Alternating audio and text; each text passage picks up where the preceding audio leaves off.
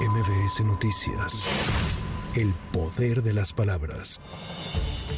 El Senado de la República recibió la terna propuesta por el presidente Andrés Manuel López Obrador para ocupar el cargo de ministra de la Suprema Corte de Justicia de la Nación. Poco después de haber aprobado la renuncia de Arturo Saldívar, la Cámara Alta dio entrada a la terna enviada por el Ejecutivo, la cual está integrada por Berta María Alcalde Luján, Lenia Batres Guadarrama y María Estela Ríos González. Sin embargo, dicha terna fue criticada por el panista Damián Cepeda, quien advirtió que se trata de incondicionales al mandatario federal. Hoy llega esta terna acá en este momento proponiendo a tres personas indudablemente incondicionales del presidente de la República. Y es, y es una pena. Más allá de, otra vez, yo no le voy a faltar el respeto a nadie, pero sin duda alguna, la característica que fue el centro del debate de hoy, que es la independencia, no se cubre.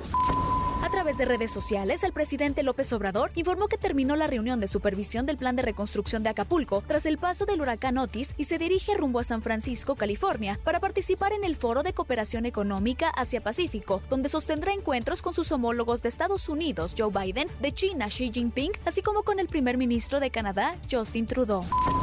El Senado de la República concedió licencia a la responsable del Frente Amplio por México, Xochil Gálvez, quien se despidió respaldada por sus compañeros del PRI, PAN y PRD e hizo un llamado a la unidad de México. Hoy, en esta última sesión del Senado, quiero hacer un llamado a la unidad de México. Dejemos atrás la confrontación y la polarización que tanto daño le han hecho a nuestro país. México no está bien, las cosas no marchan bien. Nuestro país está manchado de sangre y gritando por el abandono en la salud y en el campo. No hagamos oídos sordos ni volteemos la mirada a otro lado. México nos necesita poniendo lo mejor de cada uno de nosotros. Asimismo, Galvez Ruiz se registró ante el PRD como precandidata a la presidencia de la República. Cabe señalar que la semana pasada lo hizo ante el PAN y el PRI.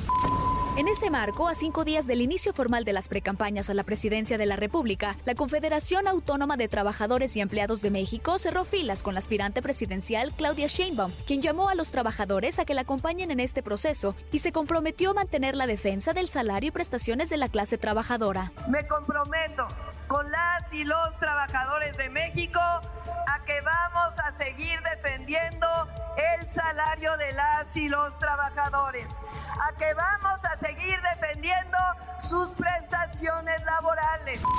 Para MBS Noticias, Tamara Moreno. MBS Noticias. El poder de las palabras.